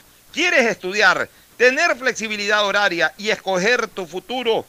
En la Universidad Católica Santiago de Guayaquil trabajamos para el progreso en educación, ofreciendo cada día la mejor calidad y para ello estamos a un clic de distancia. Escoge la carrera de tu vocación. Puede ser marketing, administración de empresas, emprendimiento e innovación social, turismo, contabilidad y auditoría, trabajo social y también derecho. Consulta en nuestra página web mayor información y esquemas de admisión. Universidad Católica Santiago de Guayaquil, formando siempre líderes. En Seguro Sucre, tu lugar seguro con sus nuevos planes Rueda Seguro, un seguro vehicular al alcance de todos. Vive Seguro, donde puedes asegurar tu patrimonio anticipándote a cualquier eventualidad. Futuro Seguro, en caso de accidentes te damos cobertura y en caso de muerte amparamos a tu familia. Seguro Agrícola cuenta con una amplia cobertura en la pérdida causada por eventos climáticos y biológicos, así como Mi Pyme Seguro, un seguro exclusivo para tu emprendimiento con una amplia y flexible cobertura a la medida de tus requerimientos. Seguro Sucre, tu lugar seguro. Contáctanos al 1-800 Sucre conmigo, 782732. Las soluciones empresariales de Claro contribuyen al desarrollo del sector productivo del país. Un ejemplo es Claro Smart Biofeeder, solución para la alimentación automática del camarón que optimiza los factores productivos, acelera su crecimiento y mejora la conversión alimenticia. Con Claro Smart Biofeeder, el sector camaronero es más competitivo en el mundo. Conoce más en claro.com.es slash empresas. Con Claro, todo se conecta. Estamos en la hora del pocho.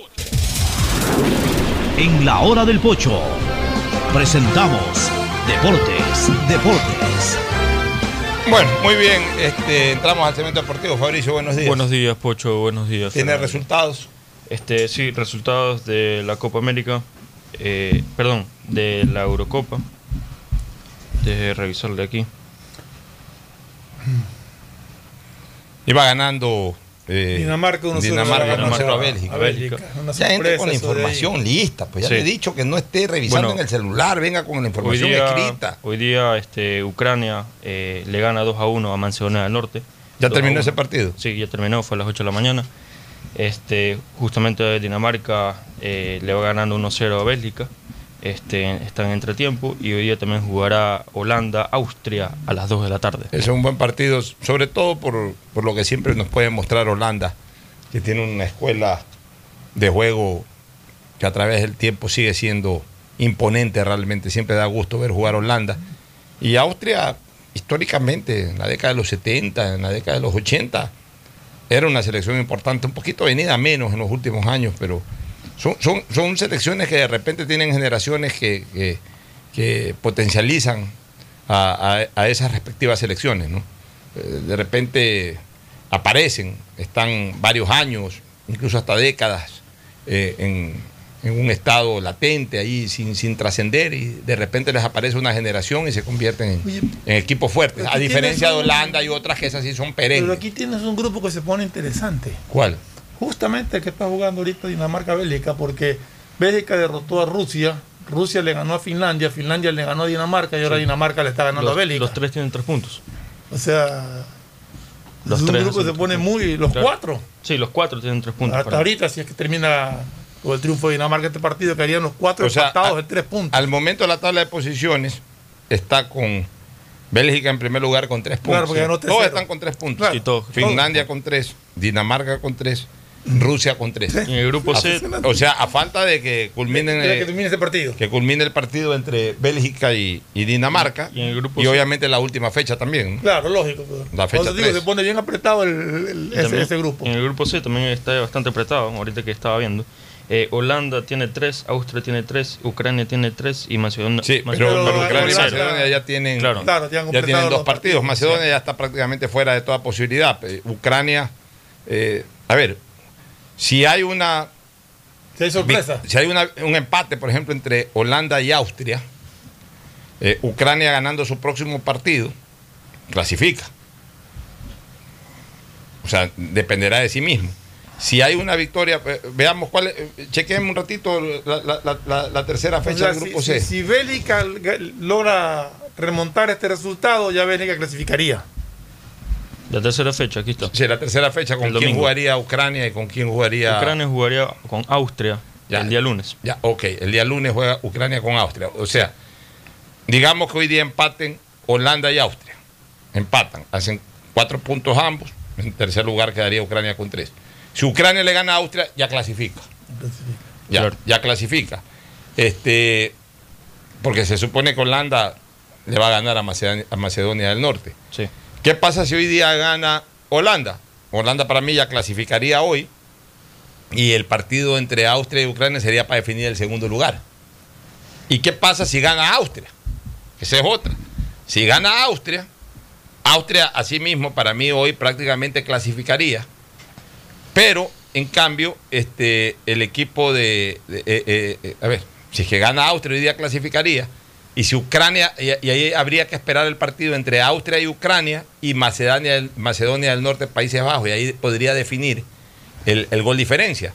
Porque si Ucrania le gana a Austria, haría 6, y si Holanda le gana a Macedonia del Norte, también haría 6, pero eh, al definir el gol diferencia, creo que lleva ventaja Holanda, porque Holanda le puede meter 3, 4, 5 goles a Macedonia del Norte, cosa que Ucrania difícilmente se lo haga a, a Austria. ¿no? Si, es que, si es que Austria gana hoy.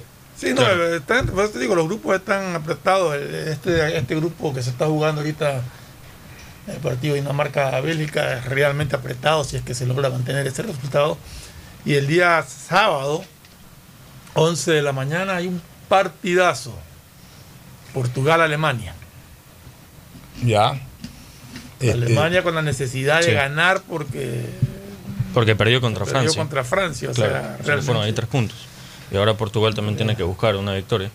Y vamos a ver cómo. Hoy día cómo le comienza va. de nuevo la Copa América, La ¿no? Copa América, sí. Eh, Colombia, Venezuela a las 4 A de las la 4 tarde. de la tarde es ese Hoy partido, día, ¿no? sí.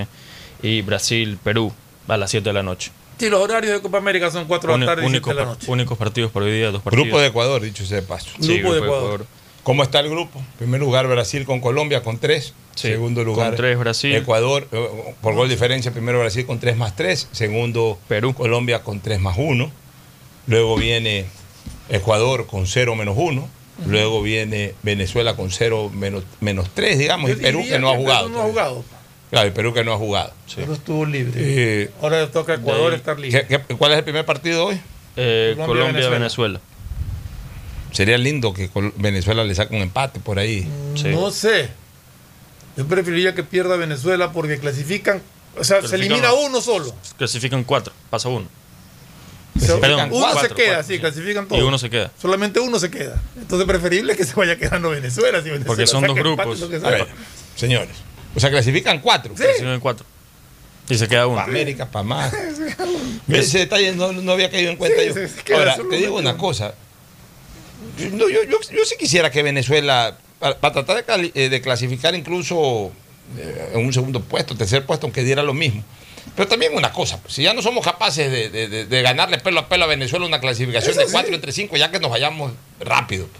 O sea, ya, ya- ya ahí sí seríamos una desgracia como, como, Pero- como selección, que, que clasificando 4 de 5 no podamos dejar afuera a Venezuela, no por Venezuela, ojo, sino por una selección de Venezuela que está con 10 u 11 jugadores menos de los, de los titulares eh, Pero es que a la larga. convocados por, por- por- por el técnico, porque se han quedado afuera por el tema COVID. O sea, han, han ido a jugar la Copa América 10 u 11 jugadores no programados por la Copa América. perdimos- Si así nos elimina Venezuela, Ya perdimos, ya, por Dios santo. ya perdimos con Colombia. Muy difícil que le ganemos a Brasil. Está bien, pero a Venezuela debemos ganarle. acabamos de, de perder con, con Perú. Tenemos que ganar a Venezuela. Ganando el partido con Venezuela ya clasificamos. Por eso, pero. Oye, pero qué Copa América más aburrida, ¿no? Qué, Claro, es que qué- no pudieron estar qué los falta dos. de estímulo en esta, de, de- de estímulo competitivo de esta Copa América. Échala apuro.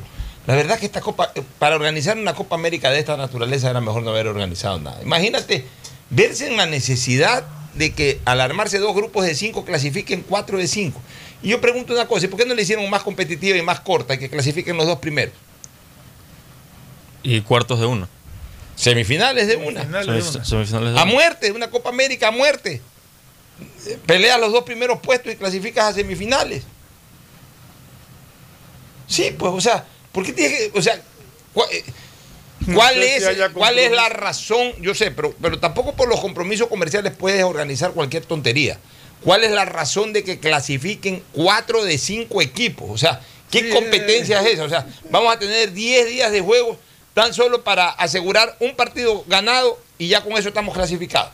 Exacto. O sea, si le ganamos a Venezuela ya clasificamos. No importa que perdamos con Colombia. Siempre y no cuando Venezuela pierda con los demás y nosotros perdamos también ese. No, ya, pero tendría que darse una serie de resultados cruzados para que haya cierta emotividad. Exacto, Yo te exacto. aseguro que va a ser muy difícil en ambos grupos Ya, en el otro grupo de que haya que emotividad por la queda, clasificación.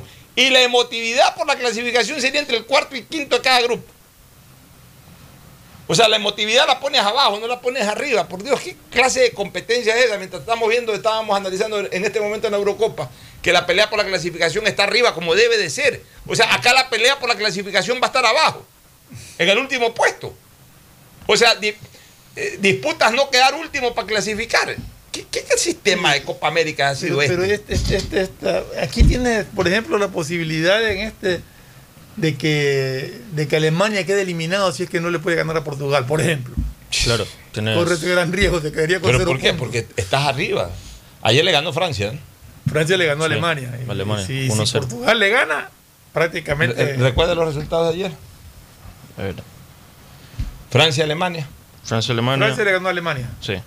Pero eso no fue ayer, eso fue, Eso fue el martes. martes. El martes. Sí, pues 1-0. fue el martes. Ayer jugaron. Ayer jugó- partidos, sí. eh, sí, ayer jugó. Ayer jugó este, Finlandia-Rusia. Italia jugó ayer. Sí. Italia ganó Eh, 3 eh, le dan los vamos, vamos, sí. Rusia le gana a Finlandia 1-0. Exacto. El día de ayer. De ahí Gales le gana 2-0 a Turquía. Y eso que falló un penal. Sí, falló un penal a Bale. Bale. Eh, Italia le gana 3-0 a Suiza. Italia le ganó 3-0 a Suiza. sí. Y hoy día ya Ucrania le ganó a Manzana del Norte. Bueno, ahí, ahí tenemos los resultados de la, de la Eurocopa. Nos vamos a una pausa para retornar con, con el tema este de la discusión reglamentaria que hay. Ya tengo mucho más claro el panorama. Estuve investigando el día de ayer, vamos a comentarlo y analizarlo. El siguiente es un espacio publicitario apto para todo público.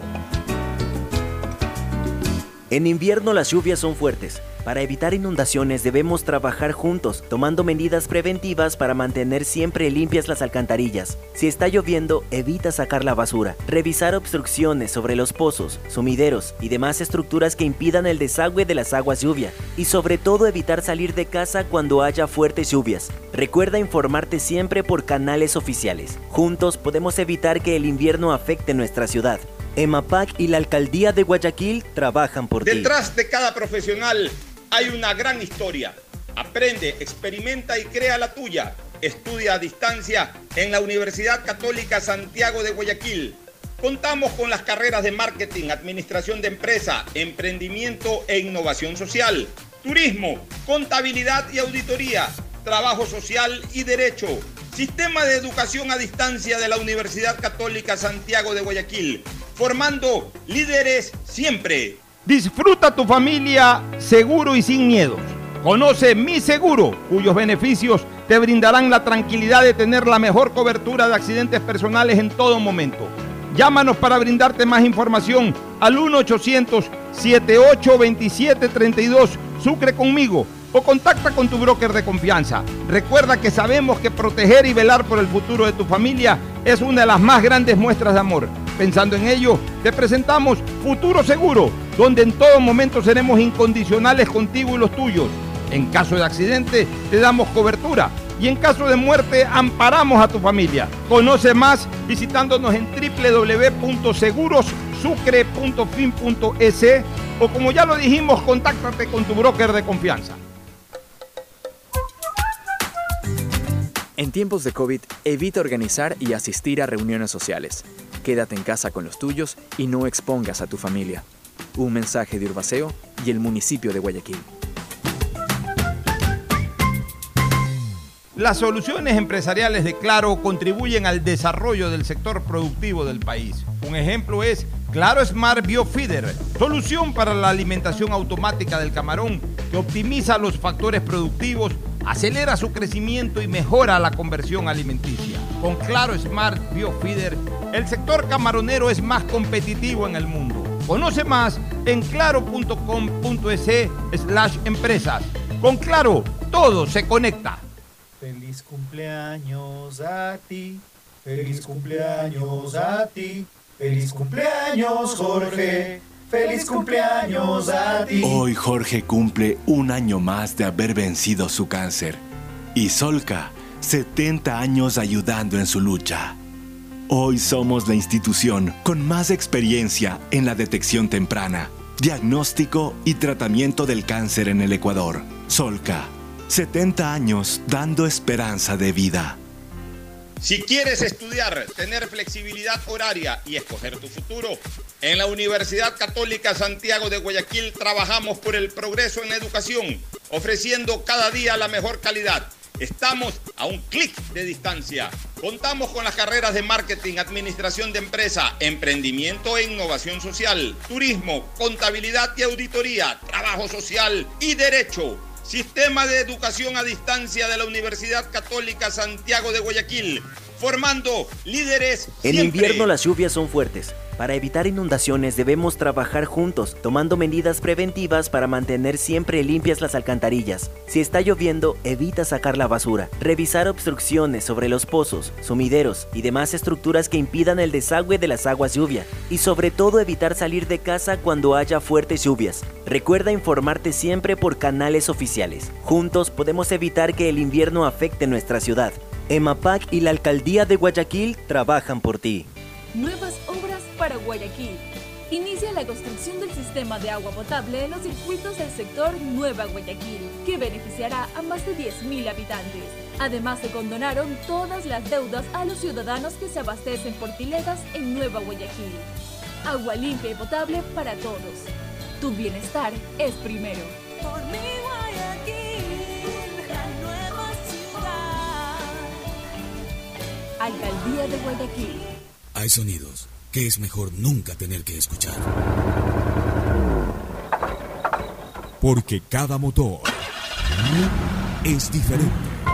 Desde hace 104 años, lubricantes Gulf mantiene la más alta tecnología y calidad en línea de aceites para motores a diésel y gasolina. Está hecho con una fórmula especial para dar excelente protección a todo tipo de motores, evitando el desgaste prematuro de pistones, anillos y árbol de levas, ayudando a mantener limpio el motor y libre de depósitos que se forman por las altas o bajas temperaturas. Dele a su motor lo que se merece. Lubricantes Gulf, la más alta tecnología en lubricación. 104 años preservando la vida de su motor. Lubricantes Gulf. Gulf es más lubricante.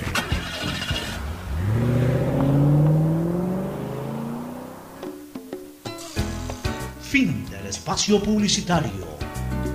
Usted está escuchando un programa de opinión, categoría O, apto para todo público. Bueno, entremos de lleno a la polémica esta que se ha suscitado por, eh, el, el- el, entre comillas, cambio de la reglamentación. Eh, Yo estuve averiguando, eh, como yo siempre digo, a mí me gusta, por sobre todas las cosas, que se respete siempre la seguridad jurídica en todo, en absolutamente todo, en la política, en el deporte, en la comunicación, en todo. La seguridad jurídica es el piso eh, en donde se sostiene un Estado. El rato que se rompa la seguridad jurídica, se viene guardabajo ese Estado. ¿Qué resulta? Que según dice el señor Carlos Mansur, con quien conversé, que es mi buen amigo, el Congreso definió un tema en relación a que cuando un jugador es expulsado, digamos por una falta corriente, hablemos así, una falta corriente, ¿qué es una falta corriente? Una tarjeta amarilla, una tarjeta roja, una tarjeta roja por agredir a un rival, por, un acto de cancha, no es, no es computable a ningún evento, sino al propio evento, y que obviamente la reglamentación hasta el año 2020 y, y que eso se iba a mantener, señalaba que se, sal- se podía, eso sí, eh, computar para otros eventos cuando era una infracción no corriente. ¿Cuál es la infracción no corriente? Por ejemplo, un doping, por ejemplo, acto obsceno agresión al público, etcétera, etcétera. Pero que, ¿qué pasó? Que el Congreso resolvió eso, que la comisión de redacción se confundió y escribió mal, que luego el comité ejecutivo, cuando tuvo que ratificar eso, eh, no lo pudieron revisar bien y pasó, como quien dice, de agache, y que después alguien se dio cuenta afuera y ese alguien advirtió y a la semana siguiente se corrigió. La seguridad jurídica es la seguridad jurídica. En primer lugar, eso que se dio en el Congreso tenía que haber sido transcrito casi que inmediatamente y tenía que haber sido aprobado casi que inmediatamente. Tenía que, ser, haber- tenía que haber sido aprobado tal cual como se lo eh, aprobó en el Congreso. En segundo lugar, mal hecho por parte de una comisión de redacción que haga lo que le da la gana. Y mal hecho también del comité ejecutivo, y hoy día se lo he dicho a Carlos Mansur, mal hecho por parte del comité ejecutivo que revisó esta situación, de que no hayan tomado lectura, de que pueden ser mil y un cosas que hayan en el orden del día, pero de las mil y un cosas hay que analizarlas. No es que allá pasa, nomás pasa, ya, ah, ya mandó eso a la comisión de redacción, pasa, pasa, pasa, porque por algo la comisión de redacción remite al comité ejecutivo. Es decir, si hubo ese lapsus calami que se llama en derecho, si hubo ese lapsus calami, el, el- el- el- lapsus se da por acción de la comisión de redacción y por omisión del comité ejecutivo. Pero en todo caso ya queda en firme, ya queda en firme, ya, ya- ya quedó transcrita y aprobada la reforma tal como la redactó la comisión de redacción. Muy bien, se percatan del hecho, se percatan del hecho, ya eso tiene que ser modificado de otra manera, no puede ser modificado, este, eh, eh, eh, o sea, se está violando un principio fundamental que es el principio de preclusión. O sea, que tanto lo hemos hablado para Tanto otros lo hemos temas. hablado acá. Ya, se- se- se- ya una vez que quedó ahí, una vez que ya pasó el comité ejecutivo, ya, ya no puede regresar. O sea, en, en- en el derecho eso es, ese es eh, el, eh, el principio del derecho, pues. Y esa es la seguridad jurídica. Entonces, ya ahí ya quedó. Lo que tienen que hacer es o convocar a un congreso extraordinario para reformar eso, o esperar al próximo congreso ordinario Para para tomarlo en cuenta. ¿Y qué otra cosa tienen que hacer? Si, si, si es como dice Carlos Mansur Sandoval, votar a patadas a la comisión de redacción y también eh, sancionar al comité ejecutivo. Pero yo creo que la, la responsabilidad mayor está en el comité ejecutivo que no revisa lo que le En envía. No, no, el otro es lógico, pero yo, Pocho, es como que te presentan un papel, firma y tú firmas sin leer qué dice el papel y después estás envuelto en un lío. O sea, el que firma, obviamente asume la responsabilidad. pero el que pasó el papel así También, es responsable, sí, pero, pero O sea- pa- pa- pa- ¿para qué apruebas si no, si no has O sea, leído? no, a ver, yo te digo una cosa, a mí me pasa a mi secretario eso que me hace firmar y yo me voy preso por cojudo. Eh, Lo voto a patadas antes al secretario. Eso sí. Eh, Por eso que digo, ya. Bueno, ¿qué es lo que yo creo que tiene que ocurrir en derecho? Ya esa norma está así. Esa norma no tenía que haber sido revisada, no tenía que haber sido corregida una vez que ya fue incluso publicada. Así es. Ya, y ya simplemente tendrá que aplicarse tal cual como, como pasó y tal cual como se publicó, aunque haya sido que apenas duró una semana o dos semanas eh, lo, que se, lo que se publicó versus lo que después se corrigió, ya eso no cabe en derecho. Yo respeto eh, los amplios conocimientos en derecho que tiene Carlitos Mansur, yo lo quiero mucho como persona y lo respeto mucho como profesional, pero también en este momento es parte interesada. Es más, te digo una cosa, desgraciadamente, desgraciadamente, esto influye hacia el clásico del astillero que se viene. Desgraciadamente.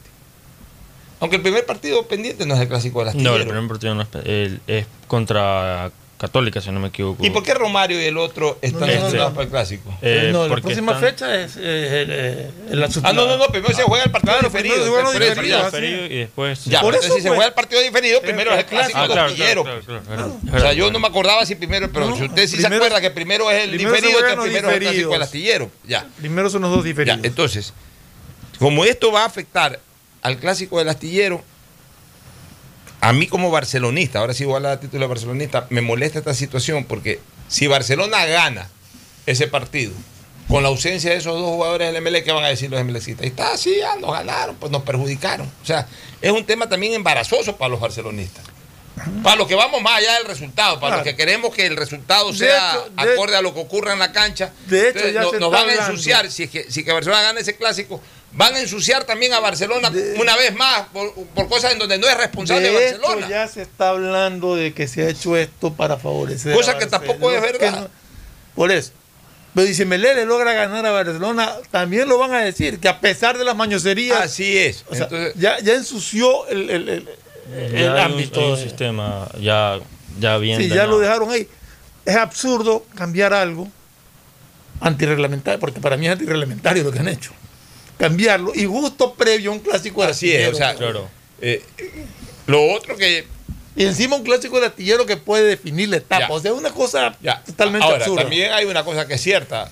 Barcelona no es culpable que hayan expulsado, sacado a amarilla a Romario No, Caicedo no, no, otro no, chico. no, Estamos hablando del Entonces, cambio de reglamento que se hace. Lo mejor que pudiera pasar, ya para que no haya ningún tipo de duda ni nada, es que todo siga igual y que, por ejemplo, de repente digan, no, no se juega la Copa Ecuador, eh, o ¿cómo se llama esta copa? Supercopa Ecuador. No se la juega ahora, sino que se la juega después de acabar la primera etapa. Entonces ahí todo Ahí sigue ya igual. otra cosa, claro. Ahí ya todo sigue igual. Ah, ya. Ahí sí ya le toca pagar. Se jugó más y te toca pagar. Le toca pagarlo. Ya. El problema es que si se juega la Supercopa, Debería de pagarse la pena. debería ahí. pagarse. O sea, yo en Eso eso, es lo soy dice. consciente. Debería el pagarse reglamento debe pagarse en la Supercopa. Así es. Guste o no guste, pero es así. Exactamente. Claro, así está O sea, el de derecho es el derecho. Estamos Claro. completamente de De acuerdo. ahí no hay cómo salirse. Claro, y los reglamentos ya una vez que están escritos, ya escritos O están. si Emelec no estuviera invitado a participar en esa Supercopa, pues le toca pagar en el clásico. pues, O ¿no? si Melén hubiese sido invitado a jugar esa Supercopa, le toca pagar en el clásico. Ya. O, vuelvo a repetir, para evitar suspicacias y malos entendidos y todo, ok, ¿sabes qué? Ya, está bien, ya eso queda como, yo, yo diría, eso que quede como quedó, pero para evitar todo ese tipo de cosas, que la Supercopa se la juegue de- después de acabar la primera fase. Entonces ahí sí ya. Ah, no, que por qué vas a cambiar la Supercopa. Eso ya es otra cosa. O sea, la Supercopa se la puede jugar el rato y el día en que le dé la gana a los organizadores de la Supercopa. Nada tiene que ver la Supercopa con la eh, definición de la primera etapa. Si la mueven, la mueven. Pero si no la mueven y la hacen jugar, el reglamento sí es claro. Sí. Y esa es. es. la discusión que se ha armado y que yo creo y que. yo en eso sí, eh, con el dolor del Bueno, alma, no estamos le, puedo, estamos compartiendo pl- plenamente no criterios. le puedo dar yo la razón ni a la Federación Ecuatoriana de Fútbol ni a Carlos Mansur. Porque yo soy un hombre del derecho, pues, o sea, yo no puedo. eh, eh, eh, a mí no me gusta tampoco andar haciendo interpretaciones forzadas al tema. O sea, ya el- eh, a Una ver, corrección ya que se hizo el 14 de junio. ya queda lo que se llama en derecho. Claro, no, esto no es un proceso eh, eh, jurisdiccional, entonces digamos que no se puede aplicar tanto el concepto de acción eh, eh, ejecutoriada, pero, pero eh, en, en- en realidad lo es. Ya una vez de que, que ya pasó el comité ejecutivo y el comité ejecutivo no estableció ninguna observación y se publicó, ya está ejecutoriado. Tiene que esperar a un congreso, como dice, llamar a congreso extraordinario o esperar el congreso ordinario. Ah, que para eso no fue lo que dijo el Congreso. Entonces también mañana pasado cualquiera puede Si eh, no impugnar cualquier norma reglamentaria. Y a ver, remitamos lo que dijo el Congreso. A lo mejor el Congreso ni dijo nada de eso que se está impugnando, pero igual ponen a premios a todos. O sea, Sí, pero eso fue lo que aprobó el comité ejecutivo. as- o sea, eso fue lo que la comisión de redacción redactó y que el comité ejecutivo estuvo de acuerdo. Así es. Eh, Entonces, ya, para eso debería abrirse incluso un proceso. Un proceso. O sea, un proceso en el sentido de impugnar eso, que es otra cosa. No revisarlo porque se enteró el, el- el señor que, que- que está abajo de la federación, leyó el periódico y como estuvo pendiente del día del Congreso. No, no, oye, esto no es así, asado. Allá, a ver, presta para O, corregir. por- o porque alguien dijo, no, los jugadores, ya es lo que se presta. Ah, no, que los jugadores de Melé van a pagar la, la pena en el en este de aquí. Ah, no, ya no, no, eso no es O sea, así. debió haberse dado Claro, por claro. último, por último, un proceso de impugnación para, para, digamos que, subsanar el lapsus calami. Los abogados que me escuchan saben perfectamente lo que es el lapsus calami, es decir, un tema que no debería alterarlo de fondo en razón de una, eh, eh, de, de- de una mala redacción de algo. Pero, pero ese lapsus calami hay que, primero hay que, hay que impugnarlo. A partir de que hay que impugnarlo hay que abrir un proceso. Un proceso que tiene que ser público, que la gente conozca que se va a impugnar eso porque eso estuvo mal redactado, mal aprobado. Que se demuestre públicamente. Vea, aquí están los audios en- en una sesión. Aquí están los audios. Esto fue lo que aprobó. Fueron estos señores que redactaron mal y estos otros señores que por descuido no, no, no. Entonces, ok. Si ahí ya puede obrar lo que se llama la fuerza, eh, la fuerza superior. ¿Cuál es la fuerza superior? Lo que resolvió realmente el Congreso, que es una fuerza superior en torno a lo que hizo una comisión y en torno a lo que eh, finalmente omitió revisar el comité ejecutivo. Pero, pero es- es- eso debe darse en torno a un proceso, pues. No es que, a ver, eh, tráeme rapidito las grabaciones, a ver, ah, no ves, es verdad, se equivocaron estos señores, a ver, ármame un zoom ahí, cambia la cosa. Cuando hay en disputa algo, Muy importante. eh, muy importante, como es la definición de una primera etapa de Liga Pro. Yo estoy en desacuerdo. Más barcelonista que yo, difícil que se encuentre, pero yo estoy en desacuerdo Yo con eso. Yo estoy siempre por el lado del derecho. Y, pa- y para aplicar el derecho no hay camiseta. Y es una pena ni que. política ni y deportiva. es una pena que, que se enrarezca y se ensucie así el ambiente, ¿no? Auspician este programa. Aceites y lubricantes Gulf, el aceite de mayor tecnología en el mercado. Acaricia el motor de tu vehículo para que funcione como un verdadero Fórmula 1 con aceites y lubricantes Gulf. ¿Quieres estudiar, tener flexibilidad horaria y escoger tu futuro? En la Universidad Católica Santiago de Guayaquil trabajamos para el progreso en educación, ofreciendo cada día la mejor calidad y para ello estamos a un clic de distancia. Escoge la carrera de tu vocación. Puede ser marketing, administración de empresas, emprendimiento e innovación social, turismo, contabilidad y auditoría, trabajo social y también derecho. Consulta en nuestra página web mayor información y esquemas de admisión. Universidad Católica Santiago de Guayaquil, formando siempre líderes. En Seguro Sucre, tu lugar seguro con sus nuevos planes Rueda Seguro, un seguro vehicular al alcance de todos. Vive Seguro, donde puedes asegurar tu patrimonio anticipándote a cualquier eventualidad. Futuro Seguro, en caso de accidentes te damos cobertura y en caso de muerte amparamos a tu familia. Seguro Agrícola, cuenta con una amplia cobertura en la pérdida causada por eventos climáticos y biológicos, así como Mi Pyme Seguro, un seguro exclusivo para tu emprendimiento con una amplia y flexible cobertura a la medida de tus requerimientos. Seguro Sucre, tu lugar seguro. Contáctanos al 1-800 Sucre conmigo, 782732. Las soluciones empresariales de Claro contribuyen al desarrollo del sector productivo del país. Un ejemplo es Claro Smart Biofeeder, solución para la alimentación automática del camarón que optimiza los factores productivos, acelera su crecimiento y mejora la conversión alimenticia. Con Claro Smart Biofeeder, el sector camaronero es más competitivo en el mundo. Conoce más en claro.com.es slash empresas. Con Claro, todo se conecta. Estamos en la hora del pocho. Gracias por su sintonía. Este programa fue auspiciado por Aceites y Lubricantes Gulf, el aceite de mayor tecnología en el mercado. Universidad Católica Santiago de Guayaquil y su plan de educación a distancia, formando siempre líderes. Seguro Sucre, tu lugar seguro con sus nuevos planes. Rueda seguro para tu carro, vive seguro para tu casa, mi pyme seguro para tu emprendimiento, seguro agrícola para tu producción en el campo y futuro seguro para velar por el futuro de tu familia. Claro Empresas y Claro Smart Biofeeder, un servicio de alimentación automatizada que contribuye a la productividad y desarrollo del sector camaronero del Ecuador. Con Claro, todo se conecta.